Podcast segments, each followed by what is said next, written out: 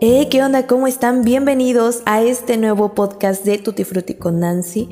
Me da muchísimo gusto saludarlos después de que dos semanas de no subir absolutamente nada, pero hoy les traigo un buen tema que me gusta mucho, del cual me gusta mucho hablar. Eh, me da mucho gusto que estén aquí. Bienvenidos y bienvenidas. El día de hoy quiero platicarles acerca de cómo el deporte a mí me ayudó a salir de la depresión en la que me encontraba en algún momento. Claro, sabemos que la depresión no es un juego, no es algo con lo que se pueda mm, salir y salir por completo. Realmente a veces quedan algunas secuelas de, las cosas o a veces no sales por completo de ello. Es un trabajo diario, es un trabajo constante contigo mismo, es luchar contigo mismo. Eh, para empezar, quiero, quiero platicarles un poquito acerca de lo que es la depresión según la Organización Mundial de la Salud. Se los voy a leer tal cual, eh, esperando que, puedan comprenderlo.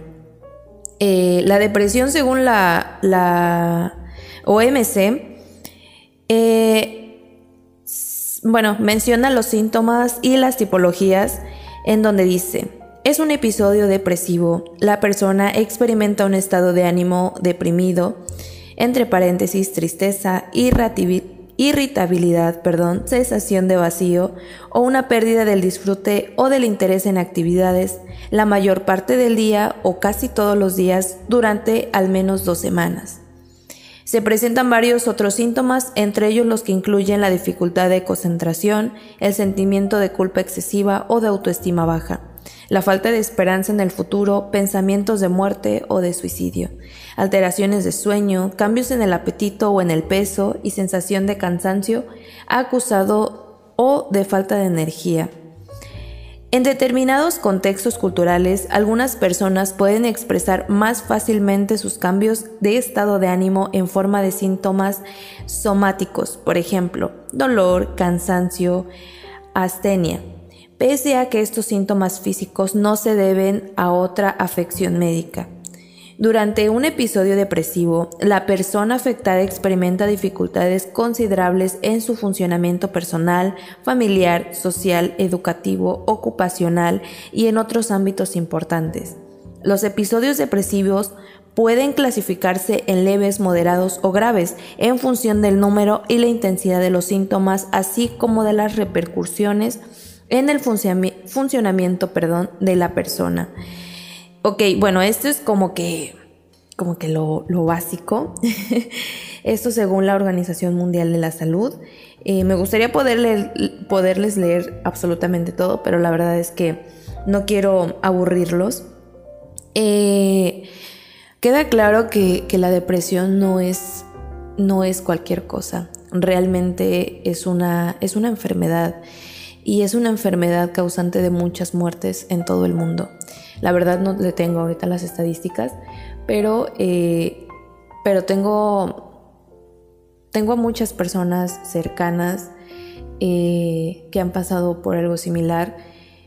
Eh, hace como un año más o menos conocí a un chico, lo acababa de conocer realmente, era un chico muy alegre, muy atento, carismático, sociable, era muy sociable de hecho, pero tenía cuadros depresivos muy muy marcados, solamente que nunca buscó ayuda, eh, nunca quiso eh, abrirse por completo a las personas y mucho menos a un profesional eh, para tratar por lo que estaba pasando. Y la verdad es que, analizando eso y, otro caso que ahorita quiero platicarles, y al final pues les voy a platicar el mío, eh, los hombres a lo que yo he conocido les cuesta un poquito más expresar lo que, lo que sienten, expresar eh, su sentir y sobre todo eh, hablar con alguien. Mm, sinceramente no podría decirles cuál, cuál es la razón por la que a ellos les cuesta tanto, pero sí me he dado cuenta que para los hombres es más difícil decir, ¿sabes qué? Estoy en depresión. Entonces ese chico que les platico era un chico muy bueno, de hecho era buenísimo escribiendo, era muy bueno, le encantaba la política eh, no puedo mencionar su nombre.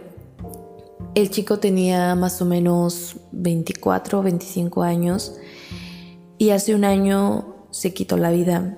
Eh, obviamente fue un, golpe muy fuerte tanto para su familia como sus amigos y, para, una, para la universidad, eh, ya que pues nadie se lo imaginaba. Realmente a veces pensaban que él lo decía bromeando o algo, pero él siempre tuvo problemas, solo que nunca supo cómo manejarlos.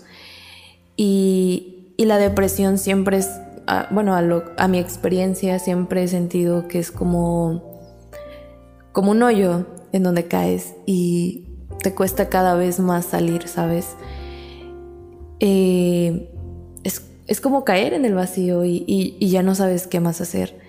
Entonces, aunque tengas más alternativas, eh, la depresión misma hace que, que, ya no veas nada más, que ya no veas eh, qué es lo que tienes alrededor, que tal vez puedes cambiar y tu vida puede mejorar de alguna forma, pero ya no lo ves, ya no ves escapatoria. Entonces, por eso la importancia de tratarla a tiempo, antes de que ocurra una desgracia. Entonces, ese es el caso uno de este chico, que desgraciadamente pues ya no está. Y, y yo en el momento que yo supe, la verdad es que solo lo traté un poco, eh, pero, pero yo dije, no quiero que, que esto se quede así, ¿saben? Quiero que esto sirva de ejemplo para todas aquellas personas que, que lo padecen y, y, que tengan esa, esa libertad, ¿saben? De poder expresar lo que, lo que quieren y de sobre todo no sentirse solos. Eh, el segundo caso que quiero platicarles eh, fue muy sonado en la comunidad donde vivo y no tengo autorización, de hecho no voy a, no voy a hablar del nombre de esta, de esta persona, pero solamente quiero platicarles la situación para, para que les sirva de ejemplo a muchos. Esta persona ya era una, un señor de la tercera edad y desgraciadamente tomó esa decisión también de, suicidio. Él ya no está con nosotros, fue una persona que, convivió con mis papás, venía a la casa, él, él nos ayudaba en algunos trabajos aquí y, lo veían y era una persona grande, adulta, pero llena de energía, llena de empatía, eh, siempre te saludaba con una sonrisa, era agradable realmente. Eh, de un tiempo para acá yo, yo sí lo noté un poco decaído, pero dije, bueno, igual yo no lo percibí, también es algo que no se percibe tan fácilmente, pero yo dije, ok, bueno, tal vez eh, está enfermo, ya creo que llegas a una determinada edad eh, y ya, pues ya te sientes cansado, cansada. Entonces dije, bueno, quizás se debe a eso. Entonces yo lo veía un poco triste, decaído, incluso le, le comenté a mi mamá y me dijo, no, pues que yo sepa no tiene ningún problema. Y es que desgraciadamente así es la depresión. Eh, la depresión no se nota. Inclusive a veces se disimula bastante bien. No quieres aparentar ante la gente que estás mal y quieres ser fuerte ante los ojos de los demás. O al menos yo así lo hacía, ¿no? Entonces, eh, esta persona que les comento, este segundo caso, pues Mm, desgraciadamente, bueno, yo en ese momento no estaba aquí, había salido y, me enteré de la noticia y créanme que me impactó mucho. Obviamente me impactó porque en primera era amigo de mis papás, venía a comer y todo. Y en segunda, porque era una persona de la tercera edad. Y, dices, bueno, ¿y, qué, qué pasa ahí? O sea, ¿qué es lo que sucede? Pero créanme que todos en esta vida sufrimos cosas, todos, todos. Yo creo que eh, a veces ante los ojos de otras personas los problemas pueden ser absurdos, pero ante tus ojos tus problemas son graves y, no sabes qué hacer. Y yo siempre he dicho, la depresión no respeta edad, no respeta si eres un niño, un adolescente, un joven, un adulto, un anciano, no respeta, simplemente llega. Y por eso la importancia de tener a personas que puedan escucharte o, o demostrar esa empatía con la gente, Por eso es que muchas veces dicen, trata bien a las personas porque no sabes qué cosas están, están sucediendo en su vida y, y, tú vienes y se la atormentas más, pues no. Por eso siempre hay que ser empáticos y tratar de ser agradables con la gente que te rodea. Sinceramente, cuando yo supe de esa noticia de este, este señor, eh, sentí feo, obviamente me dolió, pero yo dije, no quiero que esto se quede aquí, lo mismo que les comenté del chico, no quiero que esto quede aquí y no poder contárselo a alguien más para que tanto las personas como las que padecen depresión, tanto a las personas como a las que no la padecen. ¿Por qué? Porque tal vez eh, no, lo que yo quiero, me estoy enredando un poco y espero no enredarlos a ustedes, pero lo que yo quisiera es que las personas con depresión sepan que tienen el apoyo de la gente, que no están solos y que si no tienen algún amigo, alguna amiga que los escuche, yo estoy para ustedes.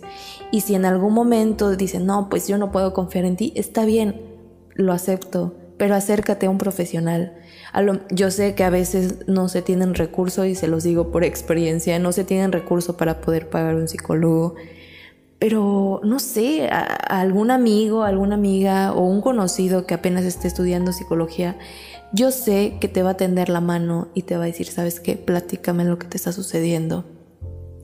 Ahora, por el otro lado, quiero que las personas, o me gustaría que las personas que no padecen esta enfermedad de la depresión, eh, invitarlos a ser más empáticos con la situación de la gente, a decir, ¿sabes qué? Si en algún momento te sientes solo o sola, aquí estoy.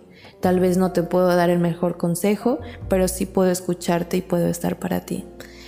Por eso, es por eso que hoy les estoy platicando esto, porque quisiera invitarlos a hacer conciencia. La verdad es que actualmente ya he visto que la gente es más empática con las situaciones de depresión, porque se ha visto en muchísimos famosos que se quitan la vida. Incluso recientemente, no sé si supieron de un caso de una chica que, era modelo, no recuerdo ahorita su nombre, y bueno, se suicidó. Eh, antes de suicidarse posteó una foto, algo así como de que, que este día sea de tranquilidad y paz, algo así. Y, y también dices, bueno, una chica joven, guapa, eh, con recurso tal vez, con fama, ¿por qué quitarse la vida? Tenía, lo tenía todo, ¿por qué hacerlo?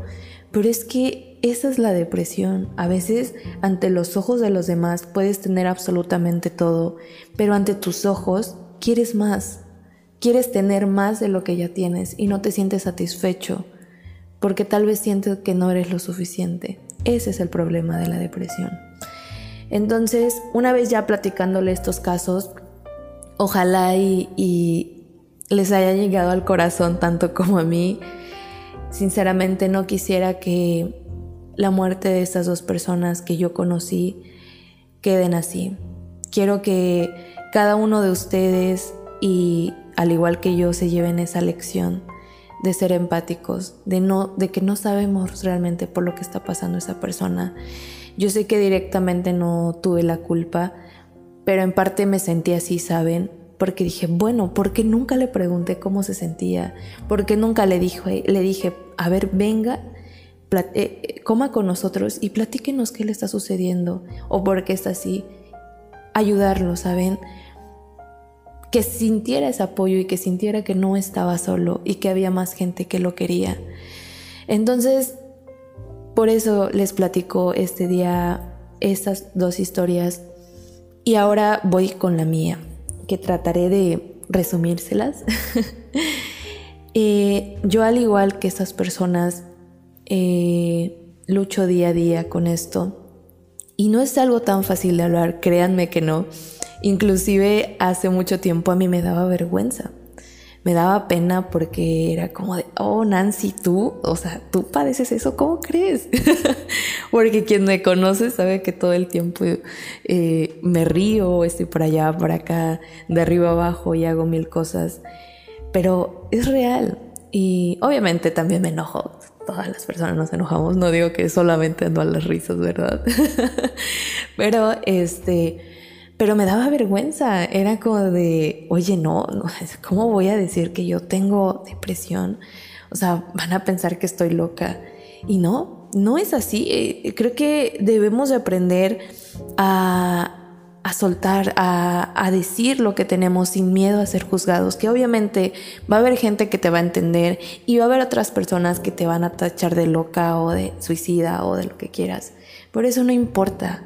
Lo importante es tener la confianza de decir cómo te sientes y créanme, créanme que en algún momento te vas a sentir mejor. Ahora bien, eh, yo siempre, eh, bueno, desde pequeña sufrí bullying. Ahorita ya me río, ¿verdad? Pero, pero en, ese entonces yo sufría bullying cuando tenía, desde que recuerdo. Eh, me, hacían bullying porque era morenita, porque era muy delgada, porque esto, por todo, todo me encontraban, todo, todo. Entonces eh, yo me, me frustré mucho, mucho, mucho por eso físicamente. De ahí pasaron otros acontecimientos que, no puedo platicar. Y, este, y me llevaron a, a, eso, ¿saben? Yo no, yo no sabía que estaba en depresión. Realmente yo no sabía. Eh, simplemente había, había momentos en los que caía, eh, dejaba de comer por días, eh, no me levantaba de cama, ya no le encontraba sentido, como se los leí hace un rato, no le encontraba sentido hacer absolutamente nada. Inclusive cosas que a mí me gustaba hacer, yo las dejé de hacer, ¿saben? A mí me gusta mucho correr, tocar guitarra, cantar, hacer ejercicio. Eh, en mis tiempos libres también escribía, dibujaba, ah, hacía mil cosas. Entonces, todas esas pequeñas cositas que a mí me daban satisfacción, las dejé de hacer porque dejaron de producirme satisfacción. ¿Y saben por qué? Porque me sentí insuficiente. Porque sentía que que tal vez no, no tocaba la guitarra como los profesionales, que no cantaba como los profesionales, como un artista, que yo no iba a llegar a nada con eso. En el ejercicio era lo mismo, era de que, ay, ¿por qué haces ejercicio si sigues igual? O sea, yo solita me saboteaba, ¿saben? Yo solita me hacía sentir mal con mis propios comentarios y mis pensamientos. Entonces, cuando yo me sentía insuficiente en todas las cosas que me gustaba hacer, dejaba de hacerlo me deprimía, me acostaba, me encerraba y ya no hacía nada más por mi vida. Es algo muy feo, es algo horrible, créanme. Y obviamente cuando te pasa todo esto, eh, te pones mal con todos, te cuesta todo. Y como se los mencioné hace rato, es exactamente eso lo que yo tenía. Me, cada momento tenía problemas con mi familia, con con toda la gente que me rodeaba, con amigos, con la escuela, todo, todo, todo. Porque todo ese pensamiento negativo lo depositaba en cada una de esas personas. Inclusive me acuerdo mucho porque me peleaba con mis amigos de la universidad y yo nunca les platiqué de esto. No sé si vayan a escuchar este podcast, pero ahora saben que es por esto. Eh, yo antes tenía una forma de ser muy complicada y no la justifico, pero era por eso, ¿saben? Yo todo el tiempo estaba, casi siempre estaba de malas, eh, y me, se me complicaba mucho mm, hasta cierto punto socializar, y, y por eso siempre estaba así, ¿saben? Enojada, disgustada, pero estaba disgustada conmigo misma y no sabía de qué forma pedirle ayuda a la gente, ¿saben? Era como un grito de auxilio, de ayúdenme por favor. Era, si lo quieren ver así, era algo como para llamar la atención. Porque yo no tenía ese valor de decirles, ¿saben qué? Tengo depresión y me siento así. Me está llevando la fregada, en pocas palabras. Ayúdenme por favor. Entonces, yo no, yo no sabía cómo decirle a mis amigos eso. Para mí era muy complicado hablarlo. Y por eso siempre me mantenía así. Em, de ahí este, pasaron muchas cosas y, la depresión, les digo, no es algo que te va a abandonar de la noche a la mañana, es algo con lo que vas a estar casi siempre. Em, llegó un momento de mi vida que, que yo dije, ya no puedo más. No puedo más, no sé qué voy a hacer. Y, y dije, ya no quiero estar aquí, ¿saben? mm, es algo muy, muy difícil eh, porque te pones a pensar muchas cosas. Y en ese momento cuando quieres tomar una decisión, todo lo ves negativo. Y todo está mal, ¿saben? En ese momento cuando piensas hacer eso, dices, bueno, al final, pues mi familia, mis amigos, todo va a estar mejor si no estoy. Y en ese momento cuando yo pensé eso, dije, pues ya, eh, ya no queda nada más, no tiene caso que siga aquí. Y recuerdo muy bien esa vez que yo nunca se lo he contado a una amiga, no sé si esto lo voy a escuchar ella, pero recuerdo que estaba ya en ese momento, no puedo ser tan explícita, pero estaba ya en ese momento donde dije, bye, adiós a todos. Y me llamó una amiga y yo de, ay, no, no, no pienso contestar en este momento, pero dije, bueno, ya, vamos a ver qué pasa. Y le digo, hola, ¿qué pasó? Dice, hola Nan, oye, ¿vamos al gimnasio juntas? Y yo dije, esta quizá debe ser una señal.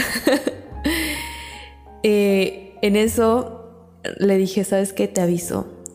Estoy atrás de mi casa, ahorita te aviso. Colgué y dije, no le puedo quedar mal a mi amiga, no le puedo hacer esto. Agarré y dije, pues ya, ya, ni modo, voy a ir, un rato lo hago. lo posponer alarma 10 minutos, no, una hora más. Entonces eh, me cambié, la verdad es que me sentía muy mal y me fui. Y ya en eso este, fui con mi amiga y me dice, oye, me dice, oye, ¿sabes qué? Este, me invitaron a una fiesta, vamos. Y yo de, ay, es que tenía yo, tenía yo un pendiente. tenía un pendiente, quería irme al cielo, amiga. ay, no. Entonces, este, me dice, vamos a la fiesta. Y yo, ah, digo, no, pues, no sé. Digo, pues si me dan permiso, porque para eso a mí casi no me dejan salir, ¿no? Entonces, eh, bueno, pedí permiso y, y lo que nunca pasó, me dijeron, ¿sabes qué? Ve. Entonces me fui a esa fiesta y créanme que no se me olvidó obviamente por completo, pero dije, si estoy aquí es por algo. Si me quedo aquí, debe de haber una razón por la cual yo me estoy quedando en este mundo y, y la vida, el destino, Dios o en lo que ustedes crean, me está dando una segunda oportunidad de mejorar las cosas y de intentar buscar ayuda. En ese momento reflexioné y vi las cosas distintas.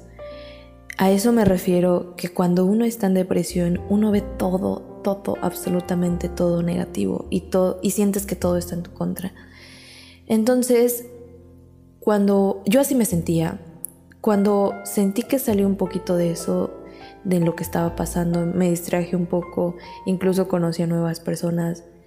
Eh, dije, bueno, no es tan malo como yo lo veía, pero es cuando ya estaba saliendo de pues ese hoyo, ¿saben?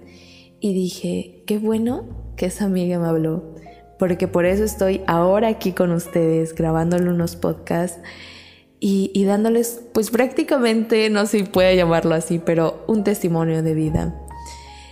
Entonces, de ahí yo empecé con, con el ejercicio, empecé a hacer ejercicio y créanme, créanme, no se vayan a reír, pero créanme que para mí el ejercicio es mi terapia. Inclusive cuando, cuando sí me siento muy, muy mal, es cuando yo dejo de hacerlo. Pero ahorita ya no, ya no lo he hecho. Entonces, em, cuando, cuando pasó todo eso, le digo, empecé a hacer ejercicio, todo bien. Y, y me sentí bien conmigo misma. Le agradezco tanto a todo, a todo, a todo, porque todo se pone en su lugar, créanme. Entonces yo digo, si yo estoy ahorita aquí es por algo. Quiero o espero tratar de hacer las cosas bien. Y, de ahí les digo, a mí obviamente mi amiga fue la que influyó muchísimo porque fue la que me llamó. pero, pero también le doy muchas gracias al ejercicio y a esa, a esa nueva etapa que descubrí con ello, porque créanme que a mí me ha servido mucho. Sé que a veces mm, cuando no tenemos los, los cambios esperados o eso nos frustramos, pero créanme que en mi caso ya no es así. En un principio sí me frustraba, pero ahora no tener tantos resultados en el gimnasio ya no me, no me mortifica tanto. Obviamente es una satisfacción, pero yo sé que los cambios no son de un día para otro. Pero aparte de eso, pues yo me siento bien haciéndolo, me siento a gusto, me siento libre, me siento fuerte, que aunque a lo mejor y las piernas ni me han crecido, pero yo me siento musculosa y me siento sabrosa. Para mí eso es una satisfacción enorme. Entonces, eh, es muy bonito. Créanme que el ejercicio te ayuda muchísimo. Y bueno, aquí eh, eh, en confianza quiero recomendarles a, mi amigo, a un amigo muy querido que es mi, mi, este, mi nutriólogo, entrenador, todo, porque hace todo. Es Alain Molina. Pueden seguirlo en su Instagram, Facebook y, todo. Ahí también pueden agendar. Es una excelente persona, es muy profesional y sobre todo te apoya también en, pues psicológicamente prácticamente porque te echa ánimos, te echa porras y siempre está ahí al pendiente. Y Molina, si escuchas esto, muchas gracias por todo el apoyo que me has dado. Entonces le digo, es un trabajo eh, diario. Créanme que no puedo decirles, no, pues ya salí de eso al 100%. Claro que no. Estoy todavía en eso y sigo trabajando en ello. De hecho, hace poquito me pasó una rachita bien complicada que creo a nadie le conté, mm, más que una amiga medio le platiqué, pero de verdad fue algo bien complicado. Y, y volví a caer, ¿saben? Me volví a sentir mal y recuerdo que en ese momento, bueno, ahorita yo estoy en, soy directora de responsabilidad social de la mesa directiva en la Universidad de Jalapa, ahí es donde estoy estudiando. Eh, mencionó pagada. Entonces, este, mm, yo tengo un grupo que es eh, de convivencia de todos los directores, directores, directores de responsabilidad social de la República Mexicana. Entonces, estoy en un grupo ahí con ellos y, tuvieron una reunión hace unos días y yo les dije, ¿saben qué? Me siento mal, estoy pasando por una situación, em, pues les conté un poquito mis antecedentes, no me siento bien, no quiero entrar, no, no quiero entrar por esa razón. Y la verdad me sorprendió muchísimo la respuesta de estas personas eh, y les quiero mandar un beso, un saludo a los de RSD de toda la República, eh, se mostraron muy empáticos e inclusive varias chicas me mandaron un, mensaje eh, personalmente donde me externaban que cualquier situación o cualquier cosa que yo necesitara, ellas estaban para mí. E igualmente en el grupo muchas muestras de apoyo, de solidaridad, e inclusive otras personas comentaron que igual pasaban por situaciones similares y, es a donde digo, ¿saben qué? Estamos haciendo algo bueno. algo bueno estamos haciendo y me, sobre todo me, me daba mucha emoción ver que la gente cada vez es más empática con situaciones como estas. Y eso me enorgullece, ¿saben? Entonces me gustaría también por eso llegar a más personas para que cada vez seamos más los em, que seamos 100% empáticos con la situación y los problemas de la gente. Eh, sobre todo también entender que, que, para muchos ya no, no es fácil hablar y abrirse a, la gente, muchas veces porque nos fallan, porque también me pasó en algún momento, contélo cómo me sentía y solamente se burlaron de mí y, y después te cierras completamente.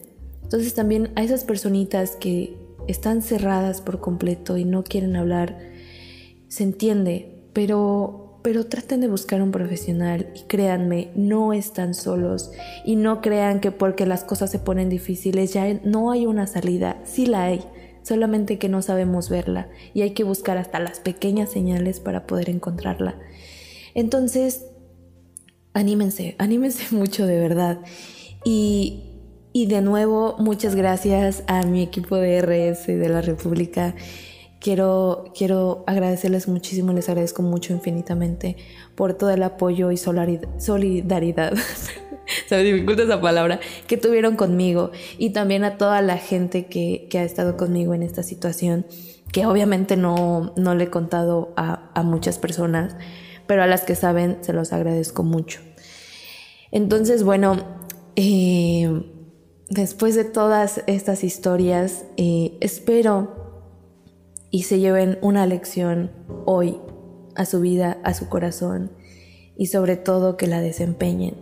Me dio mucho gusto platicarles toda esta historia y, los veo el próximo fin de semana o dentro de 15 días. Esperen eh, el anuncio por ahí en mis redes sociales. Recuerden, pueden seguirme en Instagram y Facebook. En Instagram como nan3-sí con Y-bajo y en Facebook como Nancy Sands. También recuerden que me pueden mandar sus historias, chismes, anécdotas, lo que sean y yo los estaré leyendo.